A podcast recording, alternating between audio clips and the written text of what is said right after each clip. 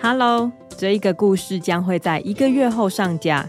如果想要现在就听到没有广告的版本，请加入一起说故事的 VIP 频道。Hello，小狮子，你有记得带便当吗？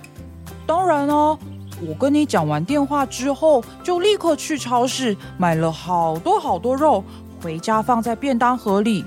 我还把肉排成花朵的造型哦！哇，我也是做花朵造型的便当哎！那我们赶快爬到山上，再看看谁的便当比较漂亮。好。于是，小兔子和小狮子就开始爬山了。他们一直爬，一直爬，到了午餐时间，刚好他们爬到了山顶。耶，到了！来吃午餐吧。好。小兔子和小狮子找了一块平平的石头坐下，正要打开便当盒的时候，他们听到了一个奇怪的声音。嗯，那是什么声音？